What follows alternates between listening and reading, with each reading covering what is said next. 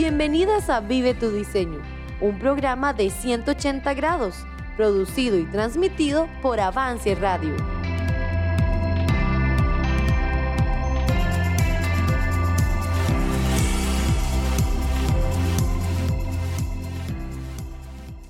Colosenses capítulo 2 Porque quiero que sepáis cuán gran lucha sostengo por vosotros y por los que están en la Odisea y por todos los que nunca han visto mi rostro, para que sean consolados sus corazones, unidos en amor hasta alcanzar todas las riquezas de pleno entendimiento, a fin de conocer el misterio de Dios el Padre y de Cristo, en quien están escondidos todos los tesoros de la sabiduría y del conocimiento. Y esto lo digo para que nadie os engañe con palabras persuasivas, porque aunque estoy ausente en cuerpo, no obstante, en espíritu estoy con vosotros, gozándome y mirando vuestro buen orden y la firmeza de vuestra fe en Cristo.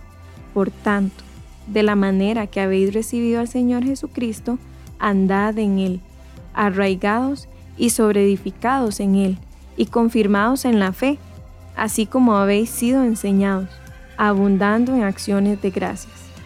Mirad que nadie os engañe por medio de filosofías y huecas sutilezas, según las tradiciones de los hombres, conforme a los rudimentos del mundo y no según Cristo, porque en Él habita corporalmente toda la plenitud de la deidad, y vosotros estáis completos en Él, que es la cabeza de todo principado y potestad. En Él también fuisteis circuncidados con circuncisión no hecha a mano, al echar de vosotros el cuerpo pecaminoso carnal, en la circuncisión de Cristo, sepultados con Él en el bautismo, en el cual fuisteis también resucitados con Él, mediante la fe en el poder de Dios que le levantó de los muertos. Y a vosotros, estando muertos en pecados y en la incircuncisión de vuestra carne, os dio vida juntamente con Él, perdonándoos todos los pecados, anulando el acta de los decretos que había contra nosotros que nos era contraria, quitándola de en medio y clavándola en la cruz. Y despojando a los principados y a las potestades, los exhibió públicamente, triunfando sobre ellos en la cruz. Por tanto, nadie os juzgue en comida o en bebida, o en cuanto a días de fiesta, luna nueva o días de reposo, todo lo cual es sombra de lo que ha de venir, pero el cuerpo es de Cristo. Nadie os prive de vuestro premio, afectando humildad y culto a los ángeles, entremetiéndose en lo que no ha visto, vanamente hinchado por su propia mente carnal, y no haciéndose de la cabeza, en virtud de quien todo el cuerpo, nutriéndose y uniéndose por las coyunturas y ligamentos, crece con el crecimiento que da Dios. Pues si habéis muerto con Cristo en cuanto a los rudimentos del mundo, ¿Por qué, como si vivieseis en el mundo, os sometéis a preceptos tales como no manejes, ni gustes, ni aun toques, en conformidad a mandamientos y doctrinas de hombres, cosas que todas se destruyen con el uso? Tales cosas tienen a la verdad cierta reputación de sabiduría en culto voluntario, en humildad y en duro trato del cuerpo, pero no tienen valor alguno contra los apetitos de la carne.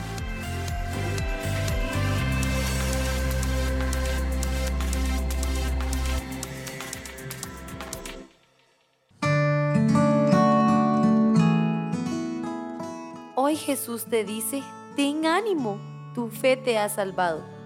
Recuerda, las aflicciones terrenales no deben quitarte el gozo de tu salvación, no importa lo que estés pasando. Jesús te dice hoy, ten ánimo.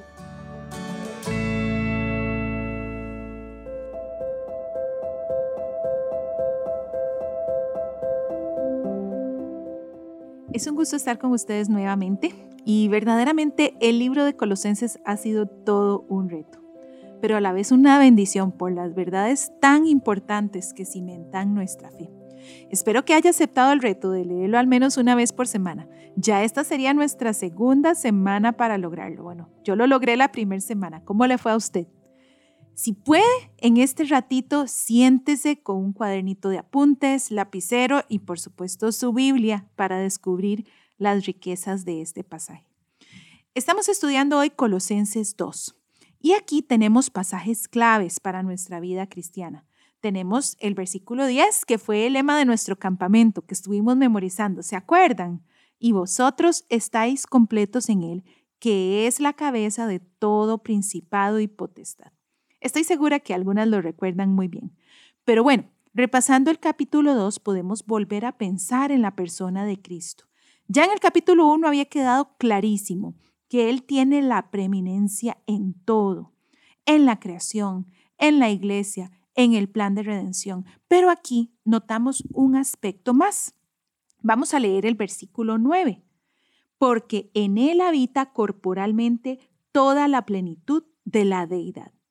¿Qué significa eso? Que Jesús, como ya habíamos visto en el primer capítulo, es el todo y en todos.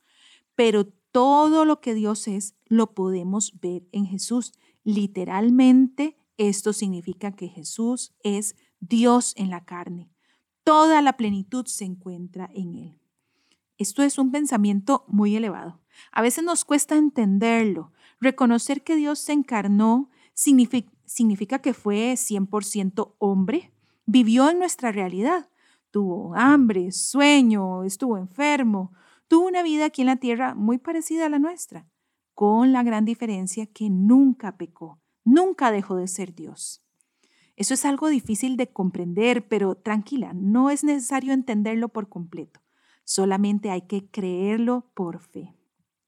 Y al creerlo, le da al versículo 10 un significado mucho más amplio, que nos afecta más y hace que esta realidad sea posible, que nosotras estemos completas en Él. Porque si Jesús es Dios mismo, Él que es la plenitud de todo, que llena y sustenta todo, y además está en nosotros y es nuestro Salvador, por supuesto que nosotras mismas estamos completas en Él y no nos falta nada. Si Jesús no fuera Dios en la carne, no podría ser nuestra plenitud, pero como sí lo es, nos llena por completo y nos sustenta. Qué maravillosa verdad. En los versículos del 13 al 15 vemos la verdad sobre lo que pasó con nosotras exactamente cuando nos convertimos en hijas de Dios. Vamos a leerlo. Dice así, y a vosotros, estando muertos en pecados y en la incircuncisión de vuestra carne, os dio vida juntamente con Él, perdonándoos todos los pecados, anulando el acta de los decretos que había contra nosotros, que nos era contraria, quitándola de en medio y clavándola en la cruz, y despojando a los principados y a las potestades, los exhibió públicamente, triunfando sobre ellos en la cruz. Este es un pasaje poderoso. Me encanta leerlo y sobre todo, les digo la verdad, cuando me encuentro desanimada o me siento derrotada, cuando pienso que el peso del pecado me está aplastando, sé que Jesús tomó el acta de los decretos que había contra mí. ¿Se imagina esa lista? ¿Cómo sería la suya? ¿Qué tan larga podría ser? Una lista de todos nuestros pecados, pasados, presentes y futuros. Jesús la tomó, la quitó de en medio, la clavó en la cruz. Es como si todos nuestros pecados murieran ahí con Él, quedando completamente anulados, sin poder, sin efecto sobre nosotros tomando así nuestra culpa y vergüenza. Y no solo eso, sino que le demostró a todo principado y potestad que Él triunfó sobre esos pecados en la cruz. Por si quedaba alguna duda, por si alguien quería echarnos algo en cara, ya Jesús triunfó sobre todo esto y lo hizo en un testimonio público y final. ¿Podemos sentirnos completos con esa verdad? Claro que sí, esa es nuestra seguridad eterna. Jesús derrotó al pecado de una forma total. ¿Ha tenido usted alguna vez temor de perder su salvación? Pues con esta verdad puede estar tranquila. No existe un pecado que la pueda separar de Jesús, ya que todo el proceso dependió de Él y de su capacidad para vencer el pecado. Y sabe, su obra fue completa. No queda lugar a duda. No hay nada que usted pueda hacer en su vida ahora o en el futuro por lo que Jesús no haya pagado ya. No debe tener temor. Por el contrario, esta verdad debería ser suficiente para una vida completa de gratitud y de vivir rendidas a Él. ¿No creen? Con razón estamos completas en Él, porque Él se encargó de que no quedara duda alguna de su obra de redención, su favor hacia nosotras. Pero ahora quiero que nos devolvamos un poco a los versículos 6 y 7, porque esta verdad no es solo para saberla y estar gozosas, sino que debemos pensar cómo podemos vivir, cómo podemos hacer que esto nos lleve a la acción. Y leamos los versículos. Dicen así, por tanto, de la manera que habéis recibido al Señor Jesucristo, andad en Él, arraigados y sobreedificados en Él y confirmados en la fe, así como habéis sido enseñados abundando en acciones de gracias. Aquí hay cosas prácticas para hacer y vamos a analizar esto paso a paso. El versículo inicia con la frase, por tanto. Es como si Pablo dijera, por todo lo que les acabo de decir, por todo lo que Jesús es, por lo que Él ha hecho en nosotros, Él está a punto de darnos instrucciones que debemos cumplir al considerar esto, lo que Jesús es, lo que Él ha hecho. Viéndolo desde ese punto de vista, no hay forma de eludir lo que nos corresponde, porque desde aquí ya empezamos con una deuda para con Dios. Y por supuesto, es una deuda impagable. Nunca vamos a poder terminar de pagar esta deuda, pero eso sí nos debe motivar a la acción. Y dice después, de la manera que habéis recibido al Señor Jesús. ¿Cómo fue que lo recibimos? Bueno, por el mérito único de Cristo ya que Él cumplió con el plan de redención, pero por fe también en todo lo que Él es e hizo. De esta misma manera debemos andar en Él. Y el andar se refiere a nuestra vida diaria, como a nuestro caminar, el paso por la vida. Por fe podemos caminar con Él cada día y vivir la vida cristiana. Se requiere un compromiso de nuestra parte, una voluntad rendida, es cierto. Pero finalmente él es el que en nosotros produce el querer como el hacer, como dice también en Filipenses 2.13.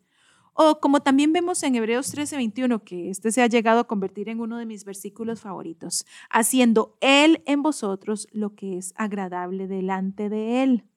Dios mismo es el que nos capacita para vivir la vida cristiana. Y eso es una maravilla en sí mismo. A mí me deja con la boca abierta este pasaje, porque lo único que debemos hacer para tener todo esto a nuestra disposición es caminar en fe y entregarle a Él el control de nuestra vida. Y entonces Pablo nos invita a estar arraigadas y sobreedificadas en Él. Arraigadas, esto habla de nuestras raíces Debemos ser como un árbol fuerte, que sus raíces están profundas en la tierra y que no se mueve. ¿Ha visto usted en las noticias como pasa a veces un, huracán devastando una ciudad. En estos días hemos podido ver imágenes de lo que ha sucedido en la Florida con el huracán Ian, que ha sido una tragedia muy grande. Y uno ve pues pérdidas de vida, que es lo más triste, y también desastres completos, casas, autos, de todo. Pero ahí de pie quedan las palmeras. ¿Usted sabe por qué es eso? Bueno, es que es por una razón. Las raíces de estos árboles crecen diferente a otras. Ellas se extienden hacia los lados y hacia abajo. Algunas de ellas pueden medir hasta 15 metros. Usted se imagina, con razón nada las derriba, ni la peor tempestad. Cuando todo pasa, ellas se mantienen en pie.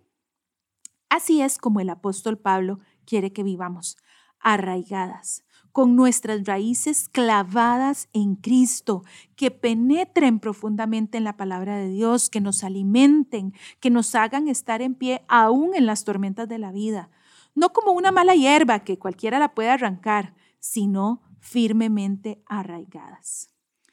Y esto requiere acción. No sale solo, no viene automático con el paquete que dice hija de Dios. La única forma de estar arraigadas en Cristo es desarrollando una relación íntima y creciente con Él.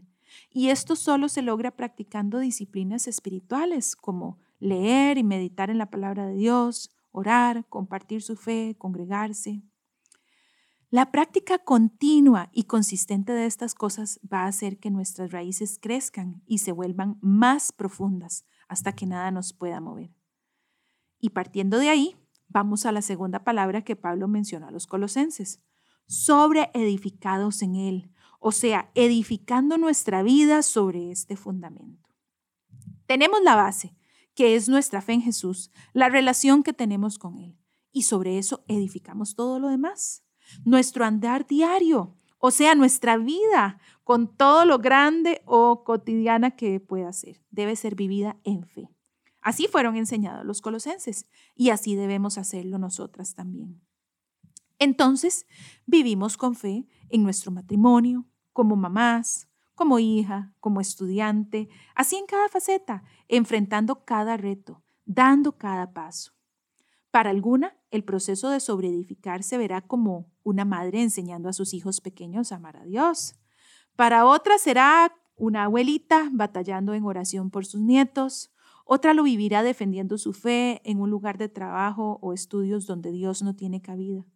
Cada decisión, pequeña o grande, cada relación, cada entretenimiento incluso, debe ser hecho en la fe de Jesús. ¿Y cuál es el resultado de esto?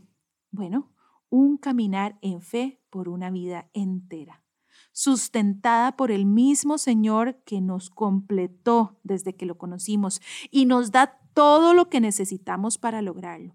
Eso es estar completa en Jesús.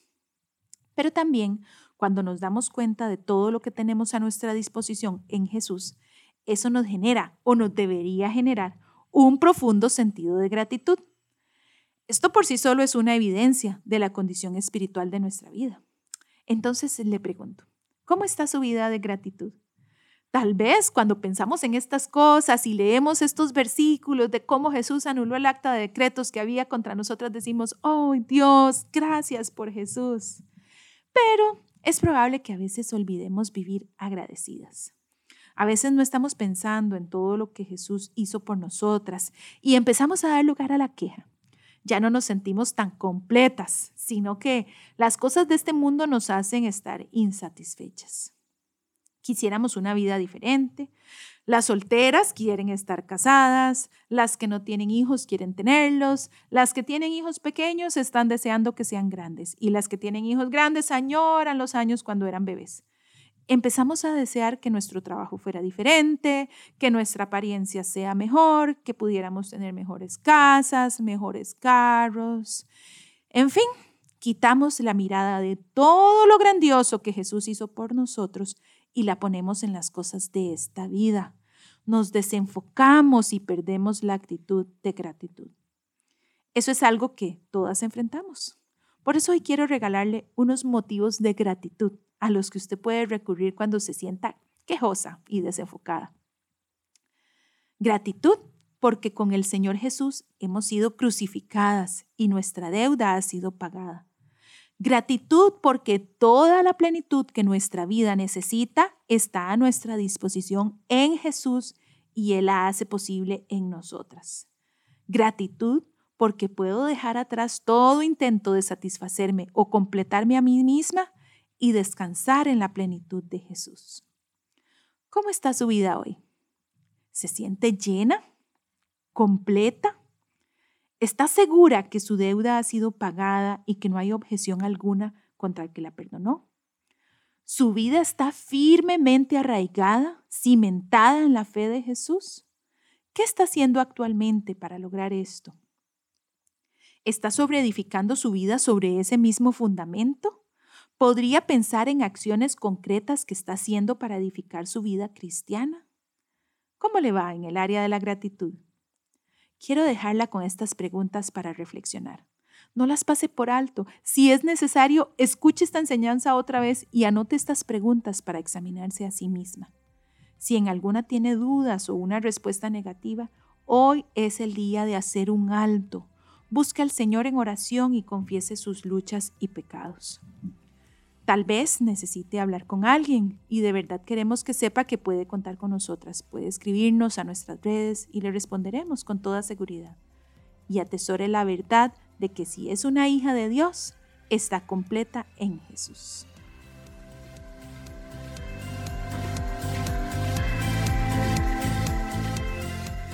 Gracias por acompañarnos.